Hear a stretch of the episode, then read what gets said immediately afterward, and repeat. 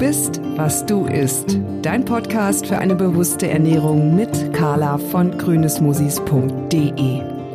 Bei mir zu Hause kommt nur auf den Tisch, was mir richtig schmeckt und gut tut. Naja, fast. So bin ich auf der Suche nach hochwertigen Lebensmitteln und Rezepturen, die mir ein Maximum an Geschmack und Vitalität bieten. Was ich gefunden habe, möchte ich mit dir teilen. Denn sich bewusst und vitalstoffreicher zu ernähren, ist eigentlich ganz einfach. Hallo und herzlich willkommen zu einer neuen Episode von Du bist, was du isst. Schön, dass du eingeschaltet hast. Wenn du meinem Podcast schon länger folgst, weißt du, dass hier Menschen zu Gast sind, die meine Begeisterung für hochwertige, nährstoffreiche Lebensmittel teilen und die mich ganz oft kulinarisch inspirieren. Ich würde mich natürlich freuen, wenn du diese Inspiration teilst. Ich jedenfalls habe angefangen zu fermentieren, meinen eigenen Kombucha zu brauen, Sauerteigbrot zu backen, Apfelessig anzusetzen. Ganzjährig bin ich mittlerweile auf der Suche nach Pilzen und habe diesen Winter erstmals Austernseitlinge gefunden und damit einen echten kulinarischen Glücksmoment erlebt. Zuletzt habe ich angefangen, meinen ersten Joghurt herzustellen und habe mich wie ein Kind gefreut, weil das so einfach geht, so gut schmeckt und im selbstgemachten Joghurt auch noch so viel mehr probiotische Kraft steckt als im gekauften Pendant. Die Inspiration dazu kommt von Esma Stork. Esma ist mir im virtuellen Raum mit ihrem leidenschaftlichen Plädoyer für echte Lebensmittel und fürs Selbermachen in der Küche aufgefallen. Sie orientiert sich dabei an unseren Vorfahren. Neue traditionelle Ernährung nennt sie das. Und darüber möchte ich mit ihr heute sprechen, denn ich glaube, dass wir in puncto Ernährung eine Menge von unseren Vorfahren lernen können. Im ersten Teil dieser Episode erzählt Esma ihre persönliche Geschichte, wie sie nach der Kariesdiagnose ihres damals gerade mal zehn Monate alten Sohnes von der veganen Ernährung zurück zur Allesesserin wurde. Wir sprechen darüber, was für sie echte Lebensmittel sind, welchen Nährwert hochwertige tierische Lebensmittel für die Ernährung haben können, warum Eier und Leber für Esma absolute Superfoods sind und wie sie mit Hilfe ihrer Ernährungsumstellung die Zahngesundheit ihres kleinen Sohnes deutlich verbessern konnte. Außerdem gehen wir der Frage nach, warum tierische Produkte heutzutage so pauschal in Verruf geraten sind und warum es hier ganz oft an einem differenzierteren Blick mangelt. Im zweiten Teil wird es dann praktischer. Esma teilt ihren Einblick in das Wissen unserer Vorfahren über eine möglichst darmfreundliche Vor- und Zubereitung von Lebensmitteln. Hier nehmen wir vor allem die Verarbeitung von Getreide in den Fokus. Du erfährst, was der Unterschied eines Auszugsmehles aus dem Supermarkt versus eines frisch gemahlenen Vollkornmehls ist und was die Vorteile vom Backen mit Sauerteig sind. Darüber hinaus sprechen wir über die Bedeutung von probiotischen Lebensmitteln für die Darmgesundheit. Und damit du gleich zu Hause selber loslegen kannst, erfährst du am Ende der Episode, wie du einen hausgemachten Joghurt so herstellst, dass er maximal bekömmlich ist und Esmas Prädikat echtes Lebensmittel erhält. Und vielleicht geht's dir dann ja so wie mir und du steigst regelmäßig in die eigene Joghurtproduktion ein. Jetzt wünsche ich dir aber erstmal ganz viel Freude und Inspiration mit diesem Gespräch.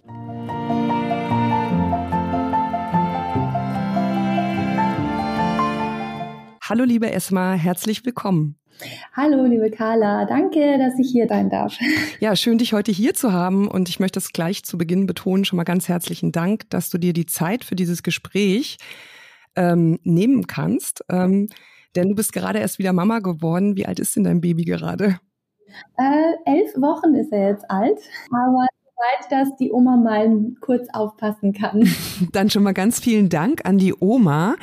Esma, du hast zusammen mit deiner Co-Autorin Heidi Beek ein Buch geschrieben, Die neue traditionelle Ernährung, zurück zu dem, was uns wirklich nährt, echte Lebensmittel.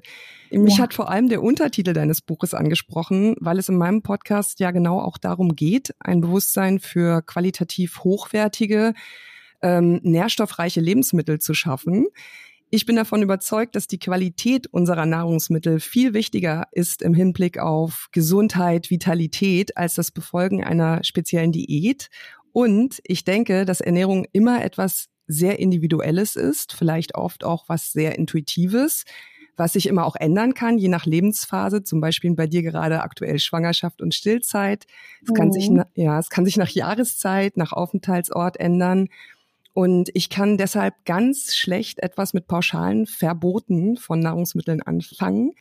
Und ich glaube, dass du das sehr gut nachvollziehen kannst, denn du hast dich lange Zeit vegetarisch ernährt, warst dann zuletzt auch vegan und heute isst du wieder alles, allerdings nach dem Vorbild unserer ja, Vor-Vorfahren. Neue traditionelle Ernährung nennst du das. Magst du kurz erzählen, wie es dazu gekommen ist und wie deine Ernährung so heute aussieht, was für dich echte Lebensmittel sind? Ja, sehr gerne. Du hast es schon richtig schön zusammengefasst. Kurz und knackig, genau das ist unsere Botschaft. Zurück zu dem, was wirklich nährt, echte Lebensmittel. Ich komme tatsächlich auch aus dieser, sagen wir mal, ja, Schiene der Verbote, der Diäten, der strikten Ernährungsformen, des Dogmatismus. Also Ernährung ist für mich schon seit über 20 Jahren ja ein sehr, sehr wichtiges Thema in meinem Leben, genauso wie bei vielen Menschen natürlich auch, aber ja, ich ähm, habe irgendwann mal, ich glaube Anfang 20 oder so, habe ich mir gedacht, ja, die Welt wäre eine bessere, wenn ich aufhören würde, Fleisch zu essen. Irgendwann mal dachte ich mir, oh, die Welt wäre eine bessere, wenn ich aufhöre, Milch zu trinken. Und so habe ich mich dann mit den Jahren tatsächlich immer weiter gesteigert, bis ich irgendwann mal vegan geworden bin ähm, ja, ich dachte damals, ja, ich tue mir und meiner, meiner Gesundheit und der Umwelt damit, damit was Gutes, weil das ganze Übel dieser Welt ist ja zurückzuführen auf die Massentierhaltung, auf dieses ganze Leid, was dort angerichtet wird, das Blut, was vergossen wird. Da möchte ich mich jetzt einfach aus der Verantwortung nehmen und kaufe diese Produkte nicht mehr. Und ja, damit habe ich mich eine Zeit lang ganz ganz gut gefühlt, wobei ich jetzt im Nachhinein betrachtet schon zugeben muss, dass ich sehr dogmatisch war, sehr streng war mit mir selber. Also nicht intuitiv, äh, nicht irgendwie auf mein Körperfeedback geachtet. Ähm, auch als ich das erste Mal schwanger wurde mit meinem ersten Sohn damals, da erinnere ich mich noch sehr gut an die Worte von meiner Mama, die dann immer mich so ein bisschen äh, kritisch beäugelt hat und gesagt hat, ah, jetzt bist du schwanger, möchtest du nicht doch mal ein, ein, Ei essen oder mal ein Stückchen Fleisch, was Feines, was Gutes, es muss ja nichts Billiges sein. Also da hat die mich schon damals versucht, dahingehend wieder zu bringen, mehr Vielfalt in meine Ernährung zu bringen. Und ich habe gesagt, nein, das mache ich nicht. Hattest du denn ein Verlangen danach? Ja, ja, ich hatte anfangs kein Verlangen, aber es kam dann tatsächlich so irgendwann in der Mitte der Schwangerschaft, dachte ich mir so, oh, jetzt hier so ein, so ein schönes Spiegelei oder Eiweiß, ne? Genau, oder mal ein Stückchen Fleisch, ein Würstchen, egal was. Also ich hatte dann tatsächlich Gelüste bekommen, aber ich habe es mir wirklich verboten. Und das ist das, wo ich jetzt oder was ich jetzt im Nachhinein auch ein bisschen bedauere, dass ich so dogmatisch war und nicht mal auf meinen Körper gehört habe, selbst dann, als ich ja nicht mal nicht mehr die Verantwortung für mich alleine getragen habe, sondern für ein kleines Wesen in meinem Bauch, was da herangewachsen ist. Und ähm, ich habe es mir verboten, ich habe es nicht gemacht. Ich glaube, ich habe dann gegen Ende der Schwangerschaft war ich dann so kraftlos, dass ich angefangen habe, Eier zu essen. Das war dann aber auch alles. Aber es war wirklich so die letzten paar Wochen vor der, vor der Geburt. Und ja, ich habe an sich, ich, ich bin auch glücklich darüber, einen gesunden äh, Sohn auf die Welt gebracht. Auch irgendwann so, als die ersten Zähnchen kamen, mit, ich glaube, da war er fünf oder sechs Monate alt, da hat sich dann was gezeigt. Also die Zähnchen waren dann plötzlich gelb, die waren weich, also nicht so, wie sie sein sollten, so strahlend weiße, schöne Milchzähnchen, sondern die sahen halt ganz anders aus. Und ja, der erste Zahnarzttermin war dann wie so eine Faust ins Gesicht für mich. Äh, da hieß es dann, ja, mein Sohn hat Karies. Und ich dachte mir damals nur, ha, also ich stille ihn voll, der hat noch nie irgendwie ein Fläschchen oder irgendwas bekommen. Wie kann der denn Karies haben? Also ich habe diesen Zusammenhang damals vor ja jetzt knapp sechs Jahren nicht verstehen können. Dann war ich beim zweiten Zahnarzt, beim dritten Zahnarzt, beim vierten Zahnarzt. Die haben dann alle gesagt, ja, kommen Sie in einem halben Jahr wieder und dann machen wir eine Kariesbehandlung. Wir setzen Ihren Sohn in Vollnarkose, dann wird das alles schön saniert und so und gefüllt und versiegelt und überkront. Da hatte er dann zu der Zeit schon mehr Zähne. Die waren alle betroffen, leider. Also nicht nur zwei, sondern das komplette Gebiss hatte sozusagen diese Kreidezähne, man kann auch Zahnschmelzdefekt sagen oder MIH, wobei MIH äh, betrifft eher die bleibenden Zähne. Äh, und äh, das damals begann meine Reise, eine komplett neue Ernährungsreise. Damals habe ich mich komplett äh, nochmal ja hinterfragt, ob ich das alles richtig gemacht habe, ob es richtig war, so dogmatisch zu sein. Und ich bin dann in die Welt von Weston A. Price eingetaucht. Das ist ein amerikanischer Zahnarzt und Ernährungswissenschaftler gewesen, der ja durch die Welt gereist ist und verschiedene Urvölker und traditionell lebende Völker besucht hat und sich mal angeschaut hat, ja, wie schaut deren Ernährung aus und wie sieht deren Zahngesundheit aus. Und äh, zur Zahngesundheit äh, nicht nur die Zähne alleine, sondern auch, wie sind die Kiefer aufgebaut, wie, sind, wie ist das Mittelgesicht ausgebaut wie ist der Gaumen, also so das ganze, ganze drumherum. Und ja, dann bin ich tatsächlich drauf gekommen, okay, dann das, da könnte tatsächlich meine Ernährung was damit zu tun haben, dass mein Sohn ähm, diese Kreidezähne hat. Vielleicht hat ihm da damals was gefehlt. Heute würde ich sagen, vielleicht fettlösliche Vitamine, die damals in meiner Ernährung kaum zu finden waren. Mhm sind ja Träger der Mineralien. Sie sind sozusagen zuständig, Mineralien dorthin zu bringen, wo sie hingehören, in Zähne und in Knochen. Aber ich habe ja, ich habe in alle Richtungen gemutmaßt. Ich habe äh, Tests gemacht, ähm, ob ich eine äh, BPA-Belastung habe, ob ich eine Glyphosat-Belastung habe. Also da gibt es ja mehrere oder sagen wir mal tausend Gründe, die da mitspielen können bei solchen Defekten, aber oft ist tatsächlich auch die Ernährung. Also in den letzten sechs Jahren habe ich auch viele, viele, viele Frauen kennengelernt, deren Kinder Kreidezähne haben, sind meistens sehr bewusst lebende Frauen, äh, Familien, die gerne biologische äh, Lebensmittel einkaufen, aber halt oft wirklich auch auf Fleisch und tierische Produkte verzichten. Mhm. Und was hast du dann geändert? Ich habe sofort meine Ernährung umgestellt. Ich war so verzweifelt. Ich habe mir so die Schuld gegeben dafür, ähm, was da passiert ist mit den Zähnen, dass ich gesagt habe, ich mache alles, um das zu verhindern. Also um zu verhindern, dass das Gebiss zerfällt. Und das tut es tatsächlich bei einigen Kindern, wenn man sich Fotos anschaut. Ich war ja dann in diversen Facebook-Gruppen und Vereinigungen und, und Elternhilfsgruppen und so weiter. Und da habe ich Fotos gesehen von Milchzähnen, die, die schwarz sind, die abgebrochen sind, entzündet sind, wo wirklich nur noch so ja, so, so kleine Stummel übrig sind von den Zähnen. Also es war meine absolute Horrorvorstellung, dass das meinem Sohn passiert, dass der im Kindergarten ähm, gemobbt wird und so weiter. Ich habe gesagt, ich mache alles, was nötig ist, damit, äh, um ihm dieses Leid zu ersparen.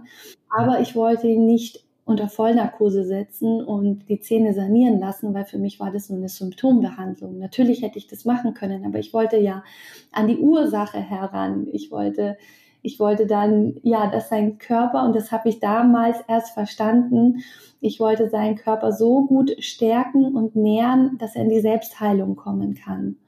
Und das habe ich durch Weston A. Price gelernt, das habe ich durch ein paar Bücher, die ich dann noch gelesen habe, gelernt. Ähm, ja, größtenteils amerikanische äh, Literatur damals, weil in Deutschland war das noch nicht so bekannt alles, weil es ja doch ein, ein relativ ja neues Phänomen ist. Und ähm, ja, ich habe sofort die Ernährung umgestellt. Ich habe gedacht anfangs, ich stelle nur die Ernährung von meinem Sohn um. Er war damals so in der Beikostreife. Ich habe damals schon den ersten Pastinakenbrei für ihn gekocht und so. Und ich dachte, okay, er bekommt alles, was er braucht, auch tierische Produkte, auch Milch, auch Fleisch, auch Eier. Aber ich halte mich erstmal noch ein bisschen zurück. Ne? Also für mich war es dann noch so undenkbar, von heute auf morgen äh, wieder anzufangen, tierische Produkte zu konsumieren. Und ein paar Wochen später war es dann aber so, dass wir gemerkt haben, das funktioniert nicht. Also entweder wir ziehen als Familie alle an, an demselben Strang oder es funktioniert nicht. Es ist ja klar, weil kleine Kinder wollen ja das, was die Mamas und Papas auf dem Teller haben und nicht, äh, ja, was halt da so extra äh, gemacht wurde, nur für das Kind. Und dann habe ich zu meinem Mann gesagt, so, wir fangen jetzt wieder an, wir führen jetzt wieder tierische Produkte ein. Und dein Mann hat sich bestimmt ja. gefreut. gefreut, weil er seit vielen Jahren keine Butter mehr auf dem Brot hatte und nur noch Hafermilch getrunken hat, tatsächlich.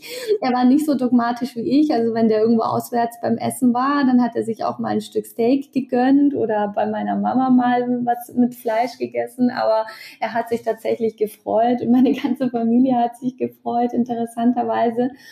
Ähm, ich habe aber ein großes Aber davor gestellt. Ich habe gesagt, wenn ich wieder anfange, dann nur wenn ich weiß, wo es herkommt, wie die Tiere gehalten wurden, wie sie gefüttert wurden.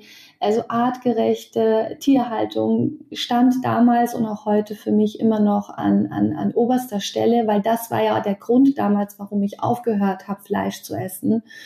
Ähm, und dann, ja, ich kann mich noch ganz gut erinnern, da haben wir einen Bauernhof äh, gesucht, der eine Stunde mit dem Auto entfernt war. Und dann bin ich ja, mit meiner Mama und meinem damaligen, ich weiß nicht, zehn Monate alten Sohn oder so, sind wir zu einem Bauern gefahren und sind mit ihm ins Gespräch gekommen, was ich sehr schön fand, ähm, haben über seine Tiere gesprochen, über das Futter, über die Art und Weise, wie er sie hält, äh, über die Weiden und äh, ja, habe dann das erste Mal wieder Fleisch dort gekauft und auch gegessen. Und kannst du mal darstellen, was für dich der große Unterschied ist aus ernährungsphysiologischer Sicht? Also was unterscheidet tierische Lebensmittel aus der Massentierhaltung versus aus artgerechter ökologischer Tierhaltung? Ja, da gibt es tatsächlich einen großen Unterschied. Den kannte ich damals auch noch nicht. So, mir ging es ja immer um das Tierleid, was ich verhindern wollte, aber tatsächlich, dass auch das Produkt an sich, das Stück Fleisch oder das Ei an sich ein komplett anderes Nährstoffprofil hat, ob es jetzt aus der konventionellen Massentierhaltung stammt, wo mit Soja gefüttert wird, wo die Tiere kein Tageslicht sehen und in äh, Stallungen zu Tausenden aufeinander ähm, gestapelt sind, bei Hühnern jetzt zum Beispiel, oder ob das ähm, Freilandtiere, Weidetiere sind, die Tageslicht haben, die ähm, Grünfutter bekommen, die grasen, die auch Kräuter fressen und kleine Käfer. Also da gibt es tatsächlich auch Studien dazu, dass das Nährstoffprofil ein anderes ist, dass das Fettsäureprofil ein anderes ist. Ähm, nur wenn man jetzt das Beispiel Omega-3-Fettsäuren nimmt, dass ein ja ein Stück Fleisch von einem Weiderind einen höheren Anteil an Omega-3-Fettsäuren hat als ein Stück aus einem konventionellen äh, Betrieb. Das war für mich damals auch neu, aber es war für mich auch tatsächlich ja so der Game Changer. Ich dann gemerkt habe, okay, Fleisch ist nicht gleich Fleisch, Milch ist nicht gleich Milch, Eier sind nicht gleich Eier. Da gibt es unglaubliche Unterschiede. Und das ist das, was mich heute ein bisschen ärgert oder was ich schade finde, dass da so wenig differenziert wird. Weil es heißt auch in den ganzen Studien und so weiter, in den ganzen Veröffentlichungen, Publikationen, da wird halt immer gesagt, ja, rotes Fleisch ist krebserregend, ist entzündungsfördernd und so weiter und so fort. Aber es wird nie davon gesprochen, was ist das denn für ein Stück rotes Fleisch gewesen, was diese Probanden da gegessen haben. Ähm, es macht einen unglaublich großen Unterschied. Und heutzutage sage ich auch, Fleisch kann uns krank machen, Fleisch kann uns aber auch wieder heilen lassen. Und genauso ist es mit der Milch. Ich habe ja jahrelang Milch verteufelt und habe dann, ja, Milch fördert Entzündungen und verschleimt und so weiter und so fort. Und ich habe dann gemerkt, ja, das macht die Industriemilch, die kaputt pasteurisierte, verarbeitete Milch, die dann wochenlang irgendwo gelagert wird, die nicht mehr lebt, die keine lebenden Enzyme und Bakterien mehr hat. Das ist äh, tatsächlich ein Produkt, was unseren ganzen Organismus und vor allem auch unseren Darm ziemlich belasten kann. Und es tut es auch bei vielen. Und deswegen entwickeln ja auch viele Menschen ja eine Allergie oder eine Abneigung gegenüber Milch oder merken, es tut ihnen einfach nicht gut, weil sie zum Beispiel mit der Laktose nicht mehr zurechtkommen. Wir haben ja alle früher, sagen wir mal, ähm, auch Laktase ist ja das Enzym, was die Laktose aufspaltet, selber in unserem Körper herstellen können. Das können die meisten heutzutage leider nicht mehr in dem Umfang, in dem Milch konsumiert wird. Und es wird ja täglich mehrmals Milch konsumiert äh, heutzutage. Und wenn man das Ganze jetzt mal vergleicht mit einer Rohmilch, also einer rohen, lebendigen Milch, so wie sie aus der Kuh kommt, die nicht verarbeitet, nicht erhitzt wurde, die enthält sogar Laktase. Also die enthält die Enzyme, um die Laktose aufzuspalten. Das heißt, wenn wir die trinken, dann belasten wir unseren Darm nicht, dann belasten wir unseren Organismus nicht, weil da ist alles drin, um sozusagen gut verstoffwechselt zu werden. Ich kann dir nur zustimmen. Gerade beim Thema Milch und Milchprodukten mangelt es so sehr an einer Differenzierung und es fehlt schlichtweg auch an Wissen. Stattdessen wird ja fast blind zu Ersatzprodukten gegriffen, weil man denkt, dass der Cappuccino oder der Kakao mit Soja oder Hafermilch gesünder ist, auch wenn das völlig unnatürliche, hochprozessierte Fertigprodukte sind. Ja, ja. Allerdings habe ich auch festgestellt, dass wenn man Rohmilch ausprobieren möchte oder auch mal einen Rohmilchjoghurt, rohen Milchkefir, dass man da gar nicht so einfach rankommt. Ja, das ist schwierig. Bei den Produkten ist es tatsächlich auch ähm, ja das, sagen wir mal, Problem dabei, dass die Industrie ja immer gleichbleibende Ergebnisse erzielen muss. Und Milch an sich, eine Rohmilch ist ja ein Naturprodukt. Und um aber aus einem Naturprodukt immer ein gleichbleibendes Ergebnis, also einen Joghurt, der immer gleich schmeckt, ne, für den Endverbraucher, weil der Endverbraucher möchte das ja so, um das zu erzielen, muss die halt so stark verarbeitet werden. Und die Bakterien, die dann zugesetzt werden. Also es wird erstmal pasteurisiert, das heißt alles, was an Bakterienkulturen enthalten sind von Natur aus, werden erstmal abgetötet und danach werden künstliche Bakterienkulturen zugesetzt, meist in einem sehr, sehr geringen, kleineren Spektrum, also meistens nur drei, vier Stämme. Und es wird auch immer in eine gleichbleibende kurze Reifezeit gegeben, dem Joghurt, dem Käse und so weiter. Ähm, ja, und was haben wir dann für ein Produkt, was halt zwar irgendwo ein bisschen probiotisch ist, aber nicht in dem Umfang, wie es das sein könnte ähm, um auch uns, sagen wir mal, gesundheitlich positiv zu beeinflussen. Ne? Also viele Leute denken, ach, ich esse einen Joghurt, der tut jetzt meinem Darm gut.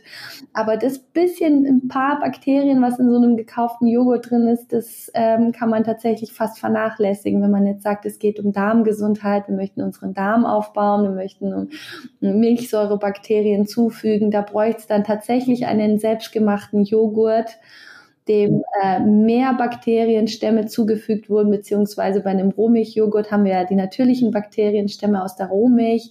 Dem Joghurt wird dann eine längere Reifezeit gegeben, damit sich das alles entwickeln und vermehren kann. Und erst dann hätten wir tatsächlich einen Joghurt, wo wir sagen, der tut unserem Darm gut und da kann man ein bisschen was aufbauen damit. Mhm. Ja, also Rohmilch war auf jeden Fall eines der Lebensmittel, das dein Sohn wieder bekommen hat auf dem Weg zu mehr Zahngesundheit. Was mhm. hat er noch bekommen? Also was waren für dich noch so die, weiß nicht, zwei, drei wesentlichen ähm, Nahrungsmittel? Ja, ich kann kurz nur äh, das Erlebnis erzählen. Wir waren dann tatsächlich auch beim, glaube ich, vierten oder fünften Zahnarzt. Ich habe gesagt, ich suche so lange einen Zahnarzt, bis er mir erklären kann, was da passiert ist und was ich selber als Mutter tun kann. Und der fünfte, es war ein ganzheitlicher Zahnarzt, der hat damals zu mir gesagt, dieses Kind braucht Nährstoffe, Nährstoffe, Nährstoffe. Wahnsinn. Das war dieser Satz, das hat sich so bei mir eingebrannt und der ist immer noch bei mir eingebrannt, dass dieses Kind einfach Nährstoffe braucht, um in die Selbstheilung zu kommen, damit der Körper es wieder schafft, damit der Speichel es wieder schafft, diese Zähne zu remineralisieren und von innen heraus zu versorgen. Und äh, ja, was habe ich dann angefangen? Ich habe tatsächlich dann gemerkt, dass vor allem tierische Lebensmittel sehr, sehr nährstoffdicht sind. Ich liebe Gemüse, ich liebe Obst, das ist alles schön und gut. Die haben Ballaststoffe, Mineralien und so weiter, alles was also viele Dinge, die wir brauchen und uns gut tun. Aber wenn es um Nährstoffdichte geht, wenn es um um hoch bioverfügbare Proteine, Aminosäuren, Profile und so weiter geht, dann ähm, ja kann man eigentlich nur auf tierische Produkte zurückgreifen, also auf Fleisch, auf Eier, auf Milch, auf, auf ja, Milchprodukte und so weiter. Alles Fisch. So. Fisch ist auch dabei, ja, wobei Fisch ja auch heute wieder so eine Schwermetallbelastung hin und her. Wir kaufen gerne einen Fisch aus hier regionalen Gewässern zum Beispiel ab und zu.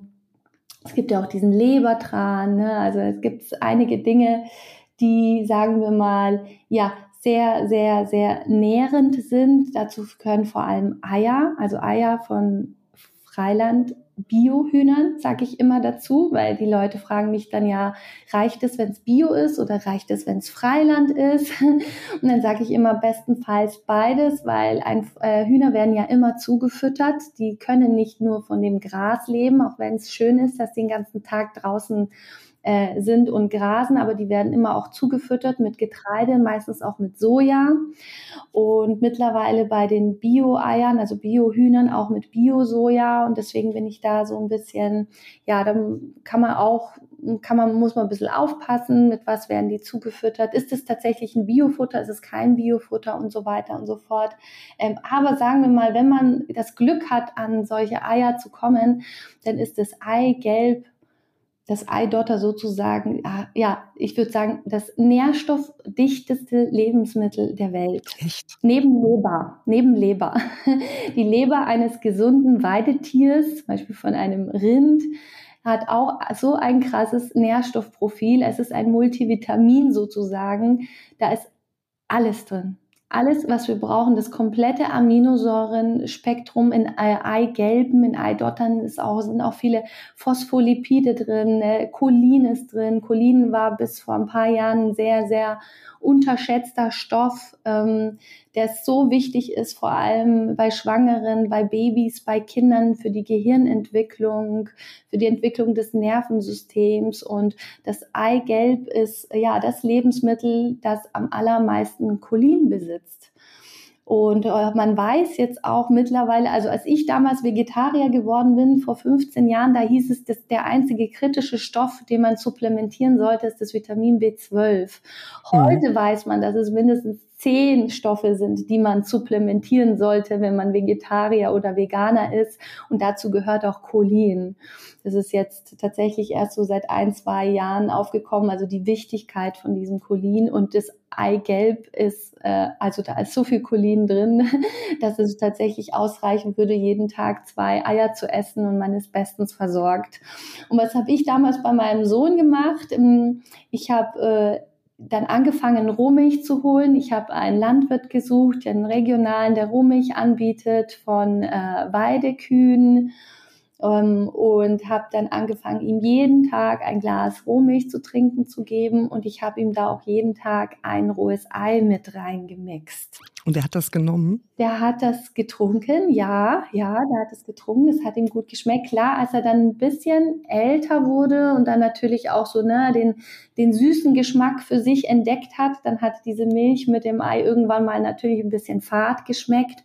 Und dann habe ich ihm angefangen, ja, so Smoothies, Lubrikatoren nennen wir die ähm, zu mixen. Also zusätzlich noch ja eine halbe Banane mit rein oder eine Handvoll Himbeeren oder was ich halt gerade da hatte.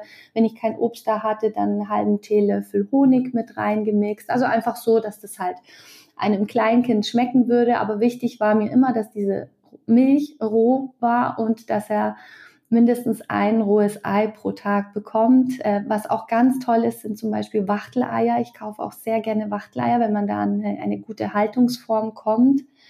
Ähm, das Wachtelei, also da kann man sagen, vom Nährstoffprofil her ist ein Wachtelei äh, entsprechend drei Hühnereiern. Das sind so richtig kleine. Ein so ein kleines Ei. Ein so ein kleines Ei. Und das Tolle ist auch noch, du hast da keine Salmonellengefahr, die gibt es bei Wachteln nicht. Du hast ähm, nicht das Thema mit Allergien und Unverträglichkeiten. Also alle, die auf Eiweiß reagieren zum Beispiel, das Hühnereiweiß nicht vertragen, das Eiweiß im Wachtelei wird vertragen. Von allen. Das ist wirklich ein kleines Wunderwerk, dieses Ei. Das verträgt jeder. Woher bekommst du die? Wachteleier sind jetzt nicht ganz so gängig. Ja, also teilweise gibt es die auch in Bioläden. Also bei Wachteln würde ich streng auf ein Biolabel achten, weil äh, die konventionelle Haltung von Wachteln ist nicht reglementiert, nicht geregelt. Da wird alles Mögliche angestellt mit diesen armen Tieren. Äh, deswegen sollte immer ein Biolabel dahinter sein. Also bei uns in Bayern gibt es einen großen ja, Bio-Wachtelbetrieb, der beliefert auch Bioläden.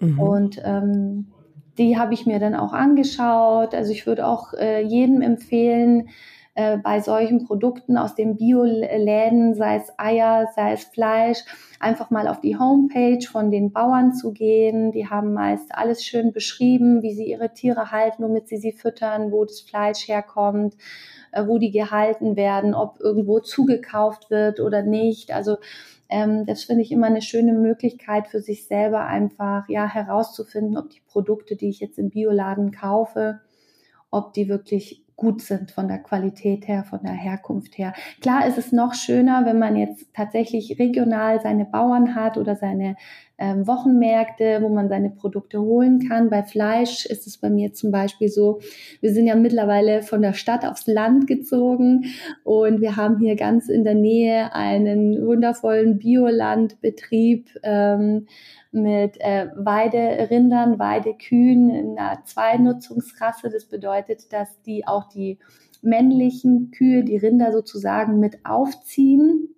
Also es ist ein Milchbetrieb größtenteils, aber die ziehen die männlichen äh, Kühe auch auf und produzieren sozusagen Rindfleisch, aber nicht in, in großer Masse, sondern halt einmal im Monat äh, wird äh, geschlachtet äh, auf dem eigenen Hof. Also man hat keine Transportkosten. Die Tiere werden nicht von A nach B irgendwo hingeschleppt. Also die kommen halt sozusagen direkt von der Weide.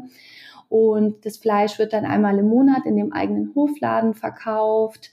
Da kaufe ich dann immer ein bisschen größere Mengen ein, friere dann was ein und habe dann einen Monat lang was davon. Also wenn, wenn man an solche Produkte kommt, wo man den Bauern selber kennt, wo man mit ihm sprechen kann, sich die Tiere anschauen kann, sei es auch bei Eiern oder Milch und so weiter, dann ist das natürlich ja das äh, Beste, was man machen kann. Aber da kommt ja natürlich auch nicht jeder ran. Deswegen sage selbst im Bioladen, da kann man die Produkte ja auch prüfen.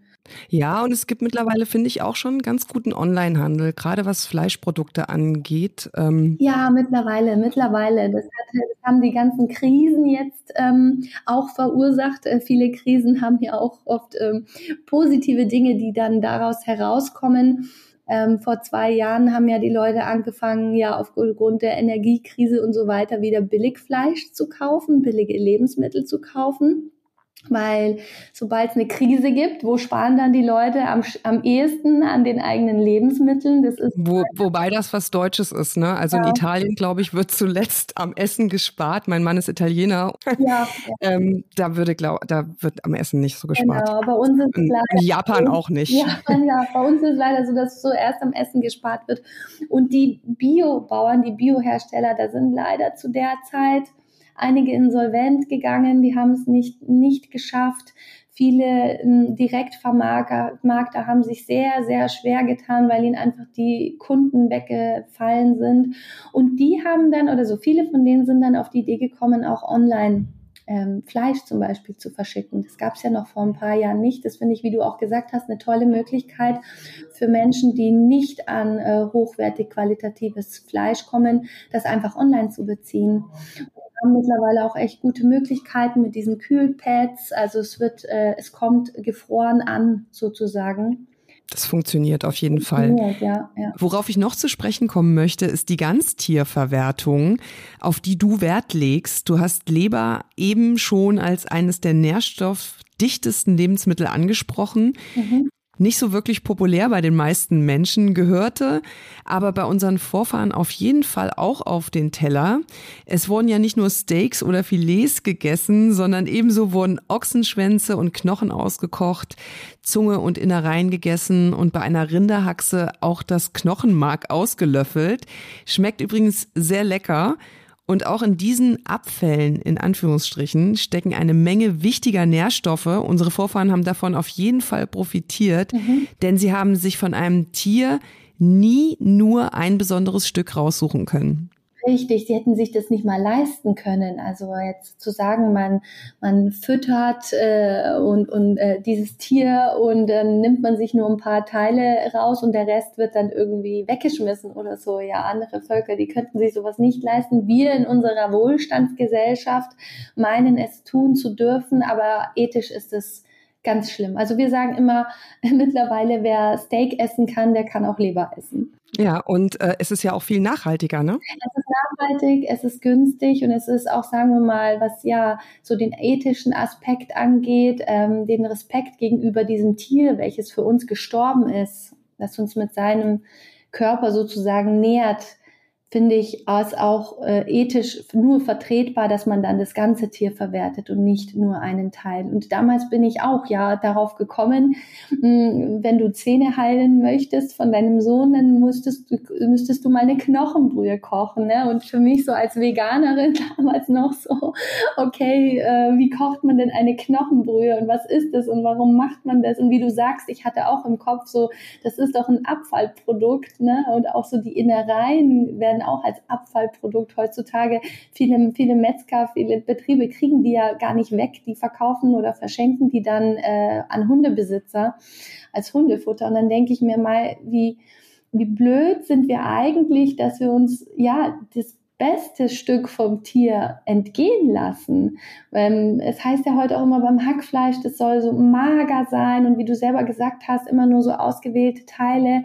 Aber äh, ja, welches Potenzial für Heilung und auch für unseren Darm, das war für mich auch neu, so eine, sagen wir mal, selbstgemachte ähm, Knochenbrühe oder Fleischbrühe mit sich mhm. bringt. Das, das ist, ähm, ja, ich glaube, das ist einfach, mm, das wissen die meisten Menschen überhaupt nicht. Die denken, ja, Fleisch ist ungesund, deswegen ist eine Fleischbrühe auch ungesund. Ich bin ein großer Fan äh, von GAPS, Gut and äh, Psychology Syndrome. Das ist ähm, ja eine Ernährungsform. An sich ist es ja keine Ernährungsform, sondern sagen wir mal so eine Art Heilungsreise für den Darm die von einer Amerikanerin ähm, ja ins Leben gerufen wurde vor einigen Jahrzehnten, mit der man tatsächlich so, so große Erfolge erzielen konnte ähm, bei, ja, sagen wir mal, wirklich schlimmen Darmkrankheiten, äh, chronisch entzündlichen Darmkrankheiten, selbst ähm, psychische Krankheiten, äh, Formen von Autismus und so weiter. Ähm, ja, was man, also welche Kraft und Heilung und welches Potenzial in Ernährung steckt und auch in tierischen Produkten steckt, das ist, glaube ich, den meisten hm. Menschen hm. unbekannt. Nee, überhaupt nicht mehr. Also es ist ziemlich, ziemlich, also meine Oma wusste das noch. Unsere Hühnerbrühe war immer auch mit ähm, Innereien versehen, muss ich sagen, nicht unbedingt zu meiner Freude damals. Ja. Es wurde auch in eine Suppe ähm, ein Ei im Prinzip so fast roh reingegeben am Ende. Und auch das war dann immer so eine Überwindung. Aber ähm, ja, das war für die einfach das Nährende. Ähm, das heißt aber nicht, dass sie nicht auch ausreichend Gemüse und pflanzliche Lebensmittel konsumiert haben.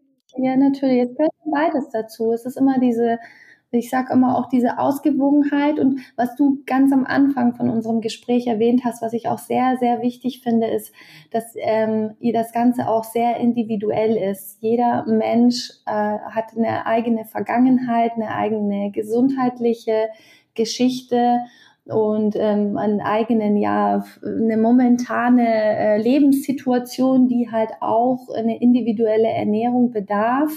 Bei mir ist es auch so, wie du genau wie du gesagt hast, ich ernähre mich jetzt zwar seit sechs Jahren und meine Familie in Anführungsstrichen traditionell, aber das verändert sich auch von Jahr zu Jahr und von Bedürfnis nach Bedürfnis. Kleine Kinder brauchen meiner Meinung nach viel mehr Nährstoffe als wir, weil die ja noch wachsen müssen, weil sich das Gehirn und die Organe und alles noch entwickeln müssen. Eine, eine, eine junge Frau, die einen Kinderwunsch hat oder bereits schwanger ist oder eine Frau, die stillt, die hat ganz andere Bedürfnisse als jetzt ein, ein, ein, ein Mann, der mitten im Leben steht. Ähm, diese Intuition, dieses Körperfeedback, dieses Wissen, was brauche ich momentan, was brauche ich für mich, das, da, da wollen wir zurück, da wollen wir wieder zurück dahin und weg von dem, ja, ich brauche einen Experten, der mir sagt, was ich brauche. Also niemand braucht irgendeinen Experten, der mir sagt, was ich brauche.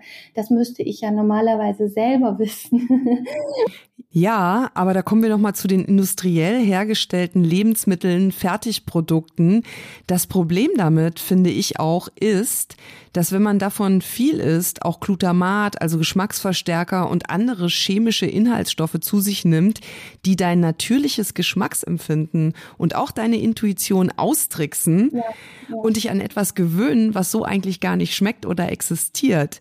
Bei mir war das zumindest so erst, als ich solche Produkte aus meiner Ernährung größtenteils oder komplett rausgeworfen habe, hat sich mein Geschmacksempfinden wieder normalisiert. Das heißt, übersüßtes, übersalztes, überwürztes, äh, künstliches mag ich einfach nicht mehr. Mm, richtig, richtig. Ja. ja. Leider ist halt auch durch diese Fertigprodukte, die du gerade genannt hast, auch meistens die Darmflora gestört bei vielen Menschen. Da überwiegen oft schlechte Bakterien und äh, vielleicht auch ein Candida und so weiter. Und die, die haben ja auch ein zweites Gehirn sozusagen und lenken uns ja auch dahin, ihnen äh, Futter zu geben. Genau. Und das Futter ist meistens Zucker. Ne? Also das sind dann oft so bei den Menschen ist es dann der Fall, die dann so eine krasse Zuckersucht haben, das ist dann nicht der Körper, der danach schreit, gibt mir Zucker, sondern das sind halt ja die Mitbewohner, die Mikroorganismen, die schlechten in dem Körper, die nach dem Zucker schreien. Und die können hartnäckig sein. Wenn man mal aufhört, eine Woche Zucker zu essen, also bei mir melden die sich bis zum fünften Tag noch, gegen Spätnachmittag. Ja, wobei ich ja auch Zucker nicht verteufle. Also Zucker ist ja,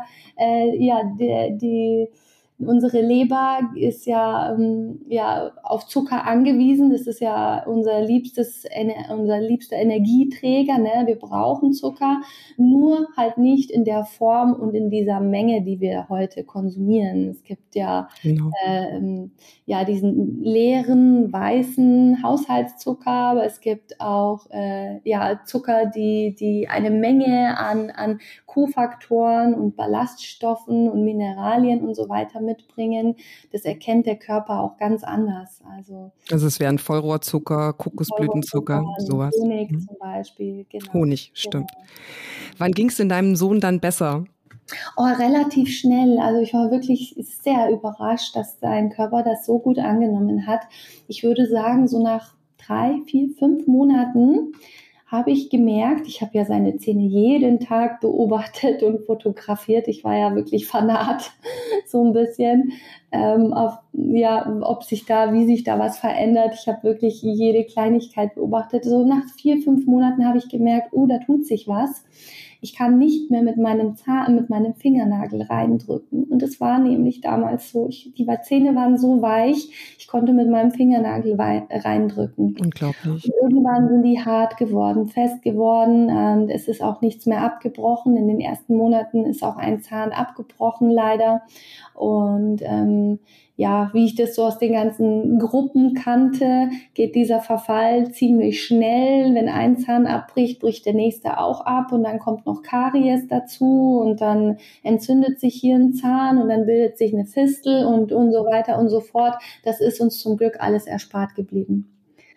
Die Defekte, die da waren, die sind noch sichtbar, die, die kann man nicht rückgängig machen, aber man kann sie soweit zum Stillstand bringen dass der Zahn ähm, ja so stabil ist, dass keine Karies entsteht und dass da nicht weiter irgendwas abbricht oder eben. Es geht dann ja auch um die Folgezähne, die bleibenden Zähne, dass da nicht nichts weitergegeben wird, oder? Ja, richtig. Ich sage auch oft, ich bin, ich bin ja auch etwas, so, so weit meine Zeit äh, das erlaubt, bin ich auch beratend tätig für, für, für solche Familien. Und ich sage dann oft, ja, wenn die Milchzähne zwar nicht gerettet werden können, weil der, der, der Defekt und der Schaden so groß ist oder die Familien einfach viel zu spät angefangen haben. Manche beginnen ja erst was zu tun, wenn schon das halbe Gebiss irgendwie abgebrochen ist. Aber ich sage trotzdem, macht weiter, denn ihr sorgt vor für die bleibenden Zähne. Und das sind ja an sich noch die wichtigeren, weil die brauchen wir ein Leben lang. Die Milchzähne, die sind irgendwann mal weg aber die bleibenden, man sorgt auch vor. Also in den ersten ja, eins bis vier Lebensjahren bestimmt die äh, Ernährung des Kindes, man könnte sagen, nicht nur die bleibenden Zähne, sondern die komplette Gesundheit, weil man sagt, dass der Darm in den ersten drei Jahren sich sozusagen aufbaut. Also das Darmmikrobiom entscheidet sich in den ersten drei Lebensjahren und da kann man noch so viel machen in den ersten drei Lebensjahren. Und ich denke, das ist auch unser Glück gewesen, dass ich sehr früh angefangen habe mit der Ernährung und auch einen großen, großen ja, Blick auf den Darm hatte. In unserem Buch beschreiben wir auch, was man alles machen kann, um den Darm auf der einen Seite zu schonen, nicht zu schaden, auf der anderen Seite aber auch mit natürlichen Lebensmitteln aufzubauen. Genau, dass ich die ersten drei Jahre einfach so viel getan habe für, für, für mein Kind, dass es jetzt, jetzt ist er ja fünfeinhalb, ähm, jetzt ist er ja oft auf Kindergeburtstagen, in dem Kindergarten gibt es dann ja immer das Mittagessen und im Sommer das Eis und die ganzen Süßigkeiten und so, dass ich jetzt entspannter geworden bin, weil ich weiß, wir haben die ersten drei, vier Lebensjahre so gut vorgesorgt, dass ein Körper wenn der in, im Gleichgewicht ist und im, stabil ist, äh, dass er dann auch mal Ausnahmen verträgt und locker. Ja, das ist ja auch für große, für erwachsene Menschen ganz genauso. Ne? Genauso, genau. Also ich bin ja. nicht mehr so drin, dass ich sage, ich verbiete ihm jetzt ein Eis oder ich verbiete ihm jetzt eine Breze vom Bäcker oder irgendwas, sondern wenn wir aus, wenn wir draußen, wenn wir unterwegs sind, dann darf das Kind Kind sein, dann kriegt er auch seine Pommes am See und sein Eis. Wenn wir aber zu Hause sind, in, in unserem Zuhause, in unserer, wir sagen immer traditionellen Küche, dann äh, genau mache ich das, um, also das alles, um halt ihn so gut wie möglich zu nähren mhm. seinen Körper und sein System sozusagen stabil zu halten, damit äh, ja die paar Ausnahmen ihm nicht schaden können. Ich fasse mal kurz zusammen. Den Zähnen deines Sohnes geht es heute wieder viel besser, weil er vor allem auch tierische Lebensmittel von hoher Qualität isst, Bio-Rohmilch, Fleischprodukte, aber auch vergessene, weniger populäre Teile des Tieres schon kennengelernt hat. Innereien, Zunge, äh, sprecht ihr in eurem Buch an, ausgekochte Knochen, mhm. wahrscheinlich auch Knochenmark. Ähm, mhm. Das alles sind Superfoods, hast du gesagt. Superfoods äh, werden immer Lebensmittel genannt, die sich durch eine besonders hohe Nährstoffdichte auszeichnen. Ja. Ähm, ja, und du auch weitestgehend industriell hergestellte Lebensmittel, Fertigprodukte ja vermeidest. Das ist eure Geschichte und das muss nicht immer so funktionieren. Ähm, wie gesagt, die Ernährung ist ja was sehr Individuelles. Im Ayurveda sagt man, glaube ich, was für den einen richtig ist, kann schon für den anderen giftig sein. Mhm. Dennoch möchte ich eines an dieser Stelle ähm, nochmal betonen.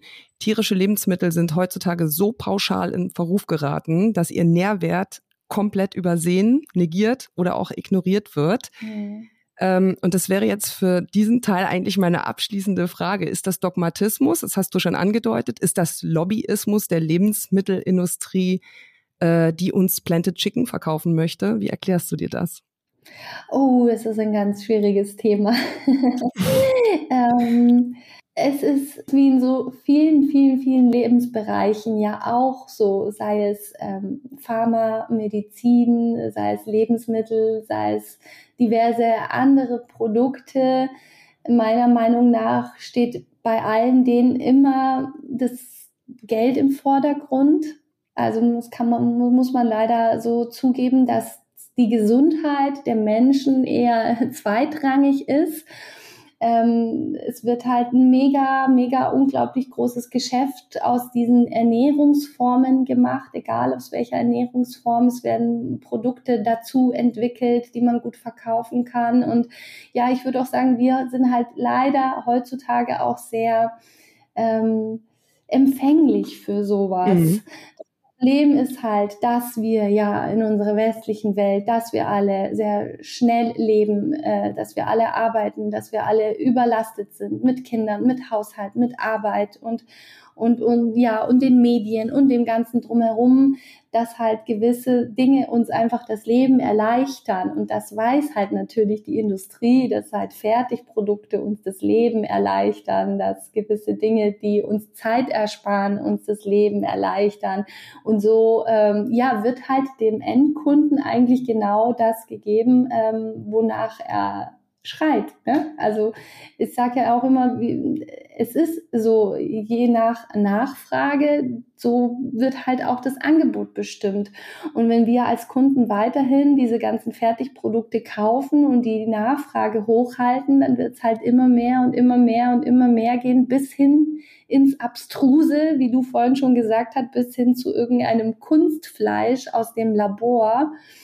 Ähm, ja, wo wir selber noch nicht wissen und ich glaube nicht erahnen können, welche gesundheitlichen Auswirkungen das auf uns haben wird. Wobei ich gerade in puncto Fleischersatzprodukte das Marketing der Hersteller mittlerweile als so omnipräsent, aggressiv und penetrant empfinde, ja.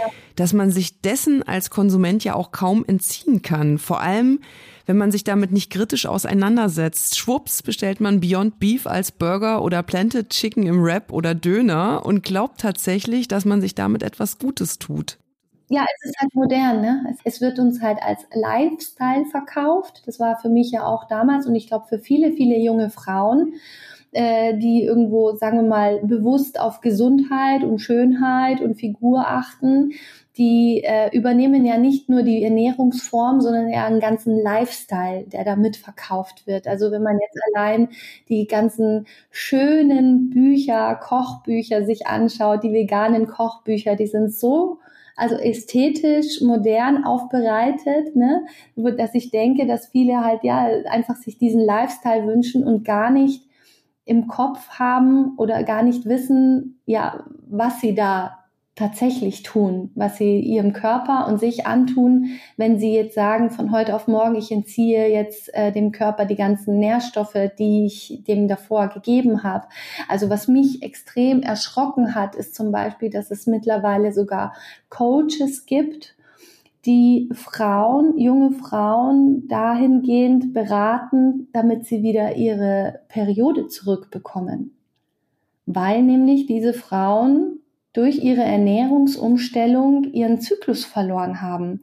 Und das kann man an sich ganz leicht und gut erklären, dass äh, ja der Körper irgendwann mal, wenn dem einfach die Nährstoffe ähm, verweigert werden, ähm, dass der irgendwann mal anfängt, ja viele Stresshormone, äh, Cortisol, Adrenalin und so weiter zu, ja, äh, zu herzustellen und der Körper irgendwann sagt, okay, die Energie, die, die Nährstoffe, die ich zur Verfügung habe, die benötige ich für die essentiellen, lebenswichtigen äh, Funktionen, wie zum Beispiel Versorgung der Organe und so weiter. Aber alles, was nicht essentiell ist und die Fruchtbarkeit. Fruchtbarkeit, genau, nicht essentiell ist, das stellen wir mal lieber ein, weil so viel Energie ist nicht vorhanden. Und ich kenne auch leider viele, viele junge Frauen, also selbst in meinem persönlichen Umkreis, denen das passiert ist, die bereits nach ein paar Monaten ähm, des Vegan-Seins schon ihren Zyklus verloren haben und die jetzt äh, ja daran sind, darum wieder zu kämpfen, äh, den wieder zurückzubekommen. Es ist wirklich erschreckend. Also das ist wirklich was, was mich unglaublich bewegt und berührt. Und das ist das, was ich auch gesagt habe äh, vorher, dass halt ähm, ja die meisten sich dann mit ihrer Ernährung sehr oberflächlich beschäftigen und dann diesen Lifestyle annehmen, ohne wirklich zu wissen, was sie da tun. Mhm. Das ist auf jeden Fall ein passendes Schlusswort für diesen ersten Teil. Du spannst damit ganz gut den Bogen zurück zum Ausgangspunkt unseres Gesprächs und der Frage, was sind echte Lebensmittel, die uns wirklich nähren und was gehört nicht dazu. Heutzutage macht es auf jeden Fall Sinn, sich damit zu beschäftigen und gerade im Hinblick auf tierische Lebensmittel besser zu differenzieren. Ja. ja, liebe Esma, dann erstmal an dieser Stelle vielen Dank für den Einblick in deine heutige Ernährungsweise. Mhm. Im zweiten Teil legen wir dann den Fokus auf die Vor- und Zubereitung von Lebensmitteln, denn das ist neben der Auswahl von echten Nahrungsmitteln der zweite wesentliche Aspekt der neuen, alten, traditionellen Ernährung. Bis gleich. Bis gleich.